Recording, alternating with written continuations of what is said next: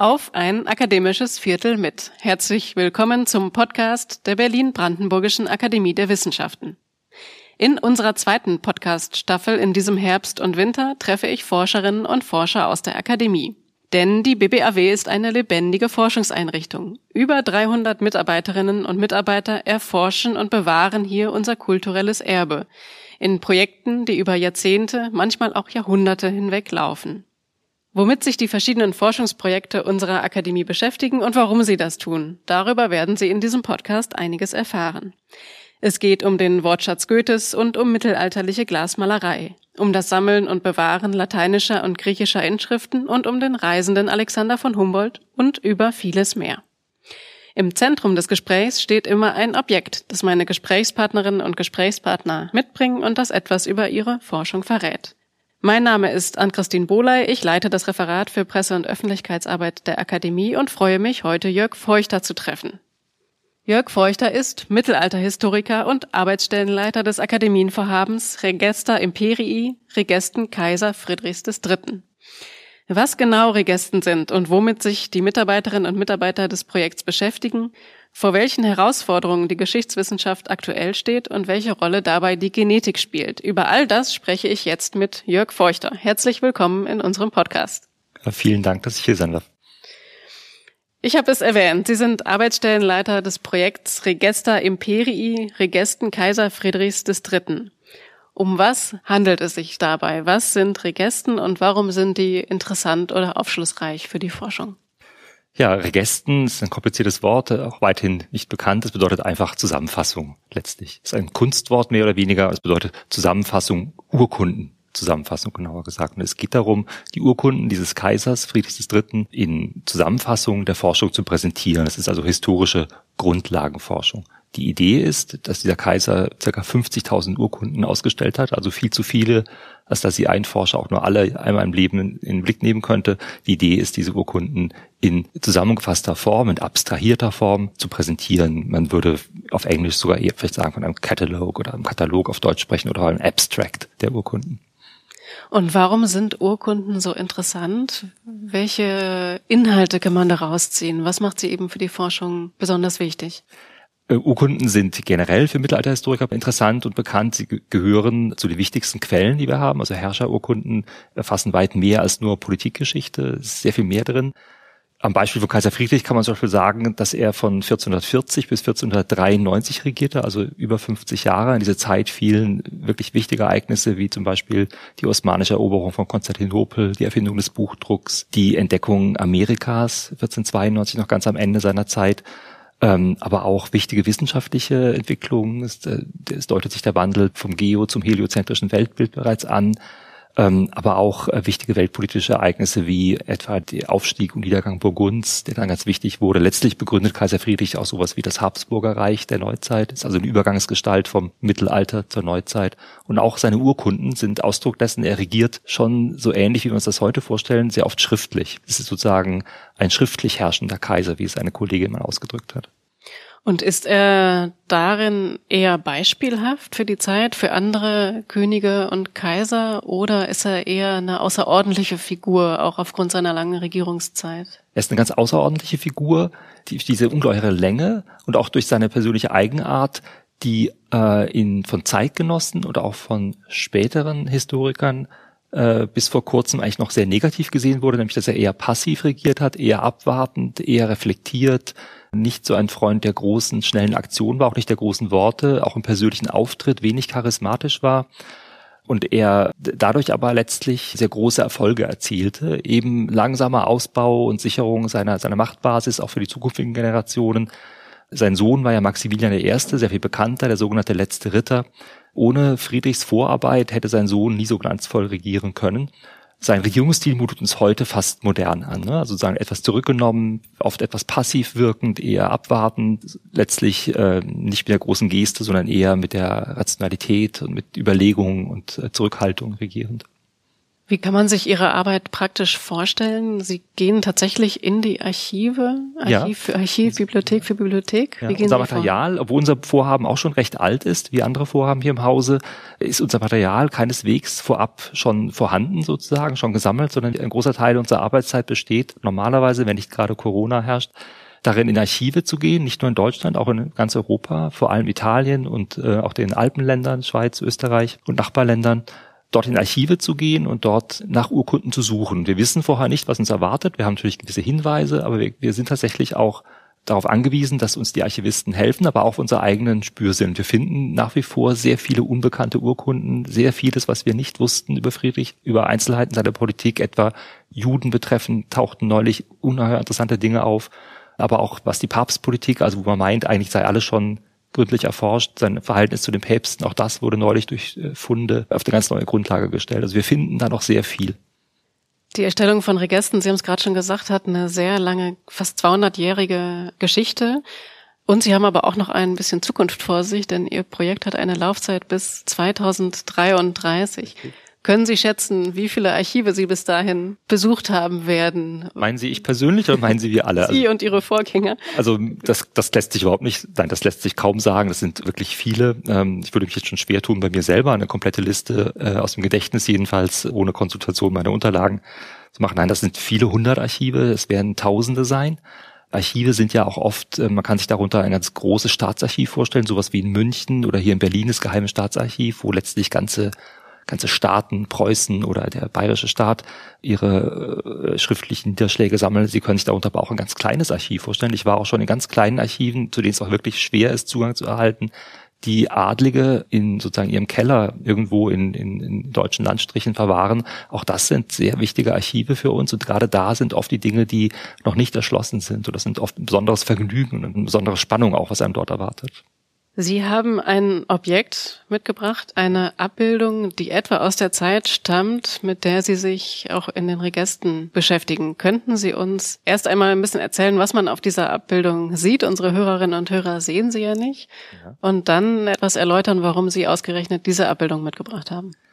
Ja, es handelt sich um einen Holzschnitt von Albrecht Dürer, die, was der Albrecht Dürer recht fest zugeschrieben wird, ein Holzschnitt aus dem Jahr 1496. Er zeigt einen Mann, der etwas spärlich bekleidet ist. Man sieht sehr viel von seinen Beinen, von seinen Armen, von seinem Gesicht. Und das Markant ist, dass er auf all, auf all diesen Körperteilen, die man sieht, große Geschwüre vorweist. Er zeigt sie uns geradezu, also er streckt sie uns entgegen. Darüber trägt er eine, einen Obergewand, einen Rock und einen Hut, die ihn als ähm, Landsknecht ausweisen. Und über seinem Kopf wiederum ist eine Himmelssphäre abgebildet mit den zwölf Sternzeichen und in der Mitte eine Jahreszahl 1484 in dieser Himmelssphäre. Und das Ganze ist äh, nicht als Holzschnitt selbst alleine überliefert, sondern es ist in dem Rahmen einer Flugschrift aus diesem Jahr 1496 überliefert, die äh, ein, eine lateinische Flugschrift, die, die ein Lehrgedicht auf eine neue Krankheit ist, eine neue Seuche, die in jedem Jahr bemerkt wurde. Jetzt würde ich Sie bitten, uns das ein bisschen auszudeuten. Was hat es mit dieser Seuche auf sich oder was macht das jetzt für Sie als Historiker besonders interessant, diese Flugschrift? Ja, diese Flugschrift ist deswegen so besonders interessant als Historiker des 15. Jahrhunderts und auch Kaiser Friedrichs, weil sie sozusagen es uns erlaubt, ähm, diese traditionelle Forschung zu den Urkunden und zu den die geisteswissenschaftliche Forschung zum 15. Jahrhundert mit einem neuen Trend oder einer neuen Methode zu verbinden, die äh, darin besteht, dass heutzutage DNA-Analysen gemacht werden können, nicht nur von heutigen Menschen, sondern eben auch schon von Menschen, die seit langer Zeit tot sind. Und im Zuge dieser Forschungen äh, es ist jetzt jüngst gelungen, erstmals ähm, die DNA von Personen zu untersuchen, die vermutlich an Syphilis erkrankt waren. Man muss dazu wissen, dass genau zur Todeszeit von Kaiser Friedrich III. 1493 etwa in Europa eine große Syphiliswelle ausbrach. Oder genauer gesagt müsste man heute sagen, eine Krankheit, die wir für die Syphilis halten. Es ist bekannt, dass etwa Dürer selbst, aber auch viele andere in großer Angst vor dieser Seuche lebten und dass tatsächlich auch viele Menschen sich diese Seuche zuzogen. Sie ist ja bis heute virulent, wenn auch heute tatsächlich Heilmittel dagegen zur Verfügung stehen. Dieser ähm, Stich von Dürer gilt als die erste bildliche Darstellung eines Syphilitikers, also ist auch bekannt als das Bildnis eines Syphilitikers und tatsächlich ist auch das Lehrgedicht, in, äh, das also der Flugschrift drauf ist, äh, auf der auch der Holzschnitt zu sehen ist, eine, äh, eine Beschreibung der neuen Pandemie oder Epidemie, die überall in Europa grassiert. Erinnert natürlich stark an unsere heutige Zeit. Die neueste Forschung nun zeigt allerdings, dass ähm, diese Krankheit keineswegs, wie eigentlich seit 500 Jahren angenommen wurde, aus Amerika zu uns kam. Äh, das ist eigentlich Communis Opinion der Forschung seit dem Beginn des 16. Jahrhunderts, dass das aus Amerika kam und sozusagen fast zum historischen Ausgleich dafür, dass die Europäer ja so viele Krankheiten in die in die neue Welt brachten, die dort zu vielen, vielen Todesfällen führten, fast in Ausgleich einer Gerechtigkeit nach Europa zugebracht wurde. Diese Deutung stimmt nach neuesten Erkenntnissen offenbar nicht. Und dabei hat eben die genetische Methode geholfen, die DNA-Untersuchung. Ja. Äh, Sie haben im neuen Jahresmagazin der Berlin-Brandenburgischen Akademie der Wissenschaften dazu auch einen ja schon programmatischen Aufsatz verfasst, der auch eine konkrete Aufforderung ist an die Geschichtswissenschaft, sich mit dieser naturwissenschaftlichen Methode verstärkt auseinanderzusetzen und sie auch mit zu nutzen für die eigene Forschung, eben weil man dadurch Erkenntnisse hat, wie jetzt in Bezug auf die Seuchengeschichte, die möglicherweise auch umwälzend äh, sind oder einen ganz neuen Blick auf Ereignisse werfen. Könnten Sie noch mal so ein bisschen beschreiben, wie diese Methode funktioniert, wo die angewendet wird, wo Sie genau noch den weiteren Nutzen sehen? Die Forschung wird interessanterweise vor allem in Deutschland gemacht oder inzwischen vor allem in Deutschland an Max-Planck-Instituten, die es in Deutschland mehrfach gibt, in Jena und in Leipzig. Dort hat man schon vor geraumer Zeit erkannt, dass in dieser Forschung ein großes Potenzial steckt. Das Interessante ist nun, dass es sozusagen sich um historische Forschung handelt mit biologischen Mitteln, die aber praktisch alleine von Biologen betrieben wird. Mein Plädoyer ist jetzt nicht so sehr, dies alles äh, unbesehen immer für bare Münze zu nehmen und äh, begeistert zu bejubeln, sondern es als Herausforderung für Historiker und Historikerinnen ernst zu nehmen. Das heißt, dem nicht entweder mit äh, purer Ablehnung oder aber mit Geringschätzung zu begegnen, also als sei es sozusagen entweder eine Art Übermacht, die über uns komme, oder eine Art von, oder nur eine Technik, sondern diese ganze Sache als Herausforderung des 21. Jahrhunderts an die Geschichtswissenschaften ernst zu nehmen. Das geschieht äh, aus meiner Sicht äh, in Deutschland noch zu wenig. In den USA gibt es zum Beispiel bereits Pioniere wie den bekannten Medievisten, Mittelalterhistoriker Patrick Geary, der hier auch im Februar 2020 den Jahresvortrag unseres Mittelalterzentrums hielt. Er plädiert dafür, bei allem Respekt für die Kritik und auch für die Vorbehalte, sich der Sache anzunehmen, hat selbst auch bereits Forschungsprojekte dazu gestartet. Mein Plädoyer wäre nun eben in Deutschland, das auch verstärkt wahrzunehmen und äh, sich dem nicht nur in Ablehnung oder Geringschätzung gegenüberzustellen. Welche Gefahren könnten aber auch möglicherweise in so einer Methode lauern oder was sind die Zweifel oder die Skepsis von Seiten der Geschichtswissenschaft bisher an der Genetic History? Die Skepsis ist wohl begründet. Sie beruht auf negativen Erfahrungen der Vergangenheit mit naturwissenschaftlichen Methoden, auch mit der Erfahrung, dass natürlich, dass sehr viel höhere Forschungsgelder für Genetiker fließen, als sie etwa für Historiker fließen. Sie beruht auf Angst vor einer Biologisierung oder Rebiologisierung der Geschichtswissenschaft. Ich glaube, dass diese Gefahren durchaus nicht äh, von der Hand zu weisen sind. Ich glaube bloß nicht, dass man ihnen dadurch am besten begegnet, dass man sie ignoriert oder einfach abtut. Das heißt, es kommt hier eigentlich gleich, ob man die Sache nun interessant findet oder nicht interessant findet oder ob man sie für zukunftsweisend hält oder eher für einen Irrweg, kommt es eigentlich darauf an, sich zu informieren, sich ein kritisches Wissen anzueignen, mit dem man der Sache begegnen kann. Ich selbst glaube allerdings, genau wie auch Patrick Geary, dass hier große Potenziale liegen. Nicht nur im Bereich der Seuchenforschung, sondern auch im Bereich etwa der Migrationsforschung, auch in anderen Bereichen. Das sind zwei große Bereiche. Gerade im Bereich der Migrationsforschung hat man allerdings auch sehen können, dass es durchaus problematisch ist. Es gibt zum Beispiel Tendenzen von nationalistischen oder chauvinistischen Strömungen sozusagen genetische Erkenntnisse immer sofort für sich zu verallgemeinern, immer zu sagen, ja, wir haben ja schon immer gewusst, dass unsere Vorfahren, die waren die Autochtonen, also die, die urtümlichen Bewohner dieses Landstriches sind und so weiter oder jeder anderen sind Fremde. Das kann ausgenutzt werden. Das ist eigentlich mit jeder historischer Forschung zu machen, auch mit der geisteswissenschaftlichen. Und auch da kommt es eh nicht nur darauf an, das zu ignorieren, sondern eben auch äh, kritisch zu begegnen. Und das kann man eben am besten informiert und am besten auch in, indem man interdisziplinär zusammenarbeitet und indem man eben auch den Beitrag, den die DNA-Analyse hier leisten kann, auch ernst nimmt. Glauben Sie, die DNA-Analyse könnte auch etwas Neues über Friedrich III. zutage fördern? Gäbe es dort Punkte, wo Sie denken, ah, da müsste man mal äh, mit dieser Methode ran? Äh, persönlich bin ich nicht so überzeugt, dass man nun jetzt auf einzelne Personen hin äh, arbeiten sollte. Kurioserweise gab es aber solche Bestrebungen tatsächlich oder wir waren nah dran. Wie jeder Besucher des Stephansdoms weiß, äh, liegt im Stephansdom in Wien, findet sich ein Prunkgrabmal, eines der schönsten Grabmäler überhaupt des Mittelalters oder überhaupt der Geschichte für einen Herrscher.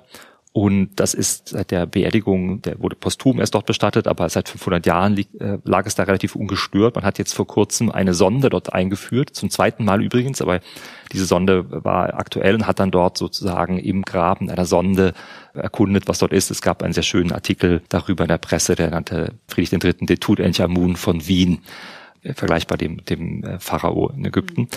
Ich glaube nicht, dass derartige Bemühungen um einzelne Personen jetzt uns um die weiterbringen. Es geht also auch hier nicht um diesen daran zu ermitteln, welche Vorfahrenschaft nun Friedrich III. hatte oder welche Krankheiten er hatte. Das ist am Beispiel von Richard III. von England zum Beispiel schon gemacht worden es führt eigentlich eher zu einer Art von, von Kuriositätenschau. Nein, ich denke, dass in solchen Erkundungen etwa über die historische Pandemieforschung sehr viel Potenzial drin steckt.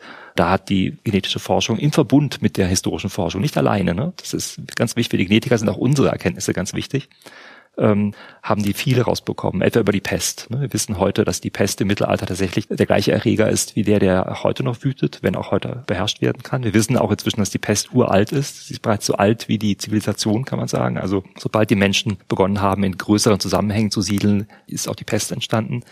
Wir wissen vieles über auch andere Seuchen. Und äh, generell ist auch sehr viel über menschliche Biologie und äh, auch über das Zusammenspiel von Kultur und Biologie zu erfahren. Immer ist wichtig dabei, dass es hier nicht darum geht, einer Biologisierung des Wortes zu reden oder einer Reduktion nur auf das Biologische, dass Kultur auch nur ein Ausfluss der Biologie ist. All das ist überhaupt nicht äh, meine Intention, auch nicht die von Patrick Geary und auch nicht die Intention der Genetiker, sich damit seriös befassen. Es geht darum, einfach eine Methode, die eben jetzt da ist, zu nutzen. Und ich glaube, wir sollten sie einfach nicht alleine den Biologen überlassen, sondern wir sollten sie uns aneignen und in diesem Sinne auch in der Kooperation, auch in den kritischen Auseinandersetzungen, auch indem wir sagen, das ist nicht in Ordnung oder das geht nicht, auch äh, Erkenntnisse zu generieren und eben auch falsche Erkenntnisse sozusagen auszuscheiden. Das ist ein gutes Schlusswort, ein Aufruf auch an Ihre Zunft. Herr Feuchter, ich danke Ihnen ganz herzlich für die spannenden Einblicke sowohl in Ihr Projekt als auch in diese neue Methode der Geschichtswissenschaften. Schön, dass Sie zu Gast waren in unserem Podcast. Ich bedanke mich. Das war auf ein akademisches Viertel mit, der Podcast der Berlin-Brandenburgischen Akademie der Wissenschaften. Ich danke Ihnen fürs Zuhören und freue mich, wenn Sie auch beim nächsten Mal wieder dabei sind. Bis dahin, bleiben Sie gesund.